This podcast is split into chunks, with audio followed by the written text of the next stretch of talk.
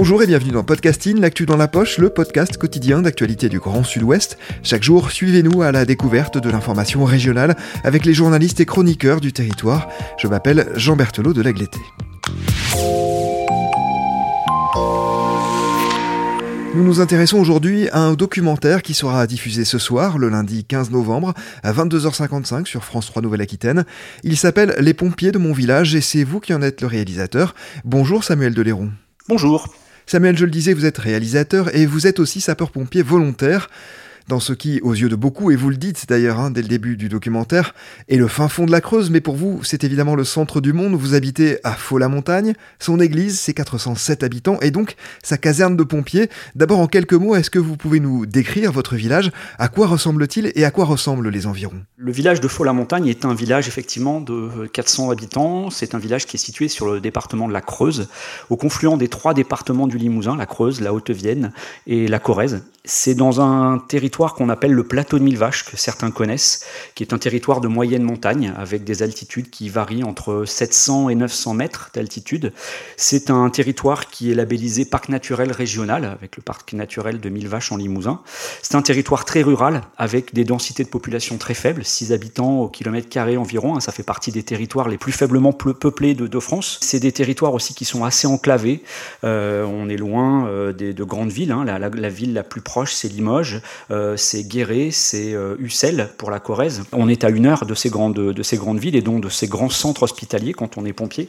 Et donc c'est un village euh, qui est marqué par l'enclavement géographique, par l'isolement, mais où il existe effectivement une caserne de pompiers dont je fais partie depuis dix ans. Voilà, c'est vraiment une belle particularité hein, de ce village, cette caserne de pompiers, de pompiers volontaires. Vous pouvez nous rappeler en quelques mots ce que cela veut dire qu'être pompier volontaire? Pompier volontaire, ça veut dire qu'on s'engage euh, en tant que volontaire euh, pour euh, bah, porter secours aux gens dans cet organisme qui s'appelle les pompiers. Il faut savoir qu'en France, les pompiers, bah, c'est essentiellement basé sur le volontariat. Il y a 200 000 pompiers en France et 80% de, des pompiers en France, c'est des pompiers volontaires, donc des pompiers de, dont c'est pas le métier, des gens dont c'est pas le métier, mais qui s'engagent pour la vie des autres, qui ont un métier à côté et qui, bah, sur leur temps libre, sur leur temps disponible, se mettent à disposition des pompiers pour euh, partir et puis être, euh, être à disposition euh, du, du territoire. Dans le cas de Faux-la-Montagne, ce sont environ 2 à 3 interventions par semaine qu'il faut assurer. Dans 70% des cas, il s'agit d'un problème médical? Oui, c'est ça. Alors, l'image qu'on a souvent des pompiers, c'est les soldats du feu, le fait qu'on intervienne beaucoup sur les feux. Or, aujourd'hui, les feux, bah, il y en a de moins en moins.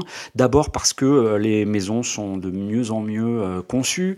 Voilà, donc il y a, y, a, y a, plein de choses qui font qu'aujourd'hui, bah, c'est essentiellement du secours à personne quand on est pompier. C'est 70% en gros de nos interventions, effectivement, sur ce territoire. Donc, euh, c'est des, interventions très diverses. Hein. Euh, secours à personne, ça peut être pour euh, des, moments de détresse, des problèmes divers, des malaises. c'est aussi des problèmes liés à l'isolement quand on est sur un territoire rural comme ça, avec des problématiques sociales parfois assez fortes.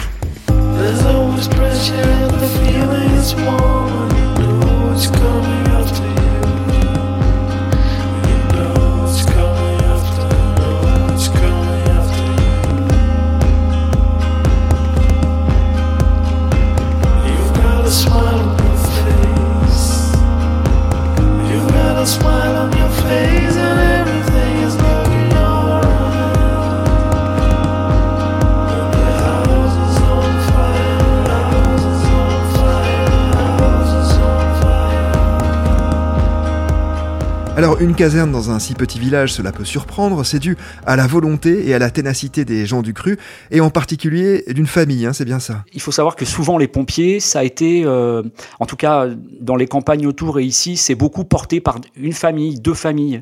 Euh, c'est souvent comme ça que ça a beaucoup fonctionné. Euh, c'est être pompier, ça se transmet souvent de génération en génération, et bah, c'est le cas aussi à Faux-la-Montagne où euh, il y a effectivement la famille de notre chef de centre qui, qui, qui, euh, qui, a été euh, euh, un peu les piliers de, de, de, la caserne.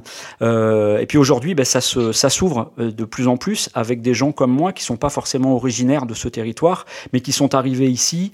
moi, je suis là depuis 20 ans sur le plateau de Mille Vaches, et ben, c'était pour moi une façon de m'engager sur ce territoire et d'en devenir acteur tout simplement. Et puis, ben, c'était aussi une façon de m'immiscer dans cette vie de, de, de village en étant vraiment au contact de ceux qui vivent ici, puisqu'il faut savoir que souvent dans des, dans des villages comme ici, il peut y avoir un cloisonnement, un clivage entre ceux qui sont là depuis longtemps et ceux qui arrivent. Voilà. Donc les pompiers, c'est vrai que c'est un endroit qui brasse, qui permet un métissage véritable. Et bah, c'est ça aussi que je voulais montrer dans le film, c'est que cet espace des pompiers, c'est là, c'est un endroit où bah, toute la population se retrouve avec un but en commun, bah, c'est celui d'aller aider les gens. Samuel, dans votre documentaire, vous nous faites découvrir certaines et certains de ces sapeurs-pompiers. Il y a Damien, hein, on vient de parler euh, de sa famille, puisque la caserne porte le nom de son grand-père. Son père s'est engagé à son tour. Il y a d'ailleurs une archive assez touchante où on voit Damien et son papa euh, sur une intervention lorsqu'il était euh, petit.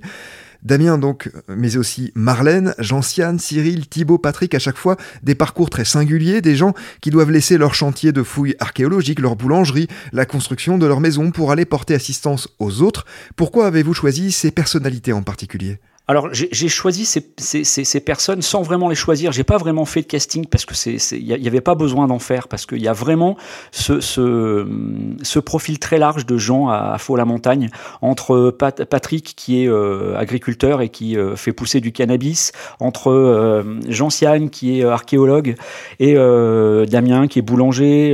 voilà, c'est un c'est des choses qui sont que je voulais mettre en avant le, cette diversité, diversité culturelle, diversité des métiers et euh, finalement, euh, à travers ce film, j'ai souhaité faire des petits portraits de ces gens-là qui, effectivement, à tout moment, euh, peuvent laisser leur boulot pour aller se mettre à disposition des autres. Et le cannabis de Patrick que l'on évoque à l'instant, c'est évidemment le cannabis légal, celui qui est à visée thérapeutique. Oui, bien sûr. Il faut savoir que sur la Creuse, il y a une expérimentation actuellement pour cultiver du cannabis pour des, évidemment, des, usages thérapeutiques. On parle de CBD, hein, de cannabidol, c'est-à-dire celui qui n'a pas les effets Exactement.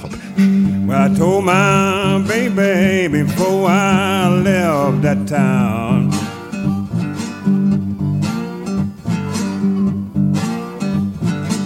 But I told my baby before I left that town. That nobody tell my playhouse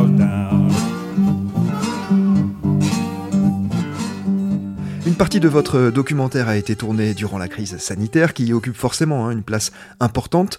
Ce qui est très frappant quand on le regarde, c'est qu'on a vraiment le sentiment que dans un village comme le vôtre, les pompiers sont presque l'un des derniers liens avec des services publics de santé. L'hôpital, vous l'avez dit, est à une heure, les généralistes se raréfient, sans même parler des spécialistes. C'est cela aussi que votre documentaire raconte. Sans le dévouement de ces pompiers, on a le sentiment que c'est en partie l'abandon pour celles et ceux qui vivent sur place. Ouais, c'est ça. Nous, on est le, vraiment le premier maillon de la chaîne des, des, des, des secours euh, et puis plus largement de tout ce qui est santé euh, sur le planteau, en tout cas euh, sur tout ce qui est médical. Sans la présence des pompiers, effectivement, la situation serait particulièrement compliquée avec donc la présence des centres hospitaliers qui sont à une heure, avec bah, les, les, médecins qui sont de moins en moins présents, mais qui sont encore là, mais, mais sur ce territoire rural qui sont euh, très, euh, très impliqués aussi déjà. Donc euh, la présence des, pompiers, elle est vraiment indispensable.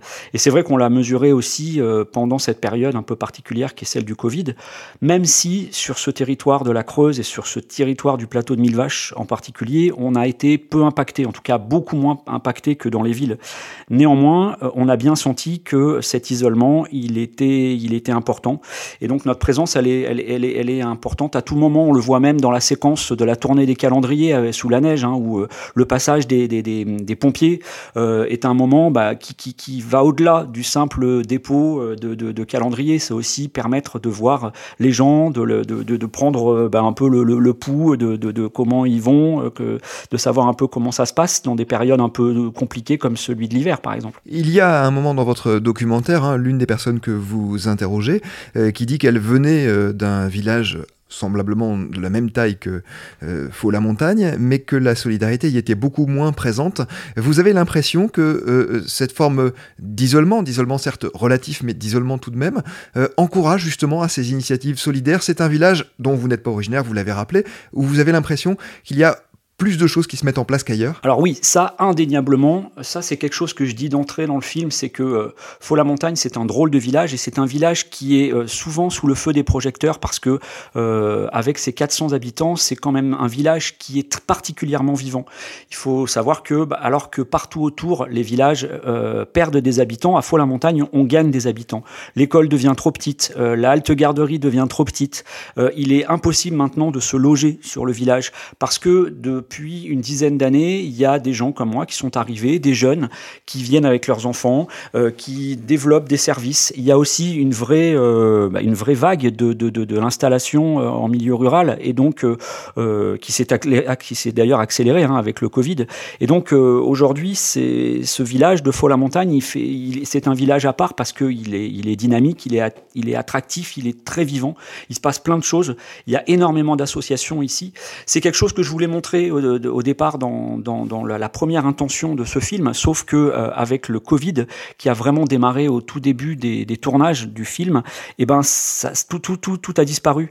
Euh, il n'y a plus de fêtes dans le village, euh, de balles, de d'animation, euh, euh, et le seul moment qui ressort dans le film, c'est ce moment un peu hors du temps et hors sol, qui est celui du carnaval sauvage, qui est une sorte d'hommage ou de réplique un peu de la fête des morts. Hein, c'est ça que l'on trouve au Mexique notamment. Exactement, ouais, tout à fait. Qui a lieu le mois de novembre. Hein. Et qui a pu être maintenu malgré le contexte, même si moins de choses ont été proposées, mais en tout cas, il y avait euh, tout de même cette fête, effectivement, euh, que l'on voit dans votre documentaire.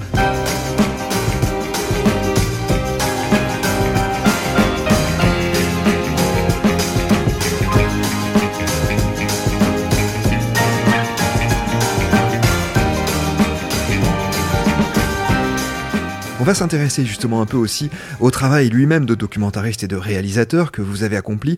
En général, on a coutume de dire que l'on doit aborder son sujet avec empathie, certes, mais aussi avec un certain recul. Ici, vous nous parlez de ces pompiers dont vous faites partie, vous nous parlez de vous un peu aussi. Qu'est-ce que ça a changé dans votre approche? Alors en fait, effectivement, moi, je, suis finalement un, personnage aussi au milieu de toute cette équipe parce que je fais partie de cette aventure et je souhaitais m'impliquer finalement et avoir un, un, regard qui soit complètement euh, immergé dans cette équipe équipe et dans cette aventure, parce que j'en fais partie, parce que c'est mes copains, parce qu'on se connaît très bien. Donc je voulais qu'on me sente, je voulais qu'on m'entende, je voulais qu'on me voit presque. Et donc il euh, y a des séquences où on voit mes mains, il y a des séquences où on m'entend, euh, on m'entend beaucoup d'ailleurs. Donc à travers ces moments-là, je me dévoile aussi un petit peu, même si j'aurais voulu me dévoiler un petit peu plus, en tout cas que je, que je sois perçu comme un, un personnage aussi qui, qui, qui, qui, fait partie de cette équipe. Ce qui est sûr, c'est que j'ai souhaité à travers ce film montrer une autre image des pompiers que celle qu'on nous vend et qu'on véhicule souvent à travers les médias. Euh, il faut savoir que souvent on présente les, les pompiers comme des héros, des super-héros euh, qui sont dans les flammes et qui sont très forts et qui vont, qui courent très vite et qui montent très vite à l'échelle. Euh, je crois que moi, l'image que j'avais envie de défendre des pompiers, bah, c'était pas celle-là. C'est montrer plutôt des héros du quotidien, des héros plutôt ordinaire qui ressemble à tout le monde et euh, avec pour euh, objectif de, finalement montrer que on peut tous être pompiers, on peut tous être ces héros du quotidien qu'il n'y a pas besoin d'être un surhomme, il n'y a pas besoin d'être euh, un super héros et qu'on peut tous finalement bah, accompagner une équipe et rentrer dans une équipe. Un dernier mot, Samuel, au-delà de ce que vous venez de nous dire et qui est évidemment euh, très fort et qui concerne les, pompiers eux-mêmes, qu'aimeriez-vous que l'on retienne de votre documentaire au sujet de l'endroit où vous vivez, donc de la Creuse et en particulier de ce village? Bah, Ce que j'ai envie de montrer, c'est que euh, d'abord que les pompiers sont indispensables et, qui plus est sur des territoires euh, ruraux, par exemple. Aujourd'hui, il faut savoir qu'il y a une vraie crise du volontariat, il y a un vrai problème d'engagement. Alors pas qu'au niveau des pompiers, hein, c'est à tous les niveaux. On s'engage de moins en moins en politique, on s'engage de moins en moins dans les, dans les associations, on s'engage de moins en moins dans la vie en général, alors qu'aujourd'hui, on, a besoin, au contraire, je pense, euh, pour mieux vivre ensemble, que chacun s'engage, que chacun donne un petit peu de son temps pour les autres. Euh, tant qu'on continuera à être euh, consommateur et spectateur de notre vie, je pense que bah, ça sera, on résoudra pas les choses. Et je pense qu'il faut qu'on qu qu s'engage et qu'on aille, qu'on rejoigne des équipes. Alors c'est pas forcément les pompiers, mais, mais s'engager. Euh, je pense que c'est quelque chose qui peut être la clé d'un mieux vivre ensemble. Merci beaucoup Samuel Deléron d'être venu au micro de Podcasting pour parler de votre documentaire qui sera diffusé ce soir le lundi 15 novembre à 22h55 sur France 3 Nouvelle-Aquitaine. Il est à la fois euh, très sensible, euh, très personnel et je pense qu'il pourra euh, parler à, à, tout le monde, à tous ceux qui s'intéressent à ce sujet justement des pompiers du milieu rural, mais beaucoup plus largement aussi à, celles et ceux qui n'ont pas conscience des réalités sur ces territoires et des réalités aussi de la vie quotidienne des pompiers volontaires. Et c'est un documentaire aussi qui m'a paru extrêmement euh, positif. Il s'appelle donc Les pompiers de mon village et il sera disponible en replay pendant un mois sur le site de la chaîne au-delà de son passage, ce soir donc à 22h55. C'est la fin de cet épisode de podcasting. Rédaction en chef Anne-Charlotte Delange, production Juliette Chénion, Clara Echari, Myrène Graïco-Echea, Mathilde Deleuil et Marion Ruot, iconographie Magali Marico, programmation musicale Gabriel Taïeb et réalisation Olivier Duval. Si vous aimez podcasting, le podcast quotidien d'actualité du Grand Sud-Ouest, n'hésitez pas à vous abonner, à liker et à partager nos publications. Retrouvez-nous chaque jour à 16h30 sur notre site et sur nos réseaux sociaux, ainsi que sur ceux des médias indépendants de la région qui sont nos partenaires. Retrouvez-nous aussi sur toutes les plateformes d'écoute, dont Spotify, Deezer, Apple Podcast ou Google Podcast. Podcasting, c'est l'actu dans la poche.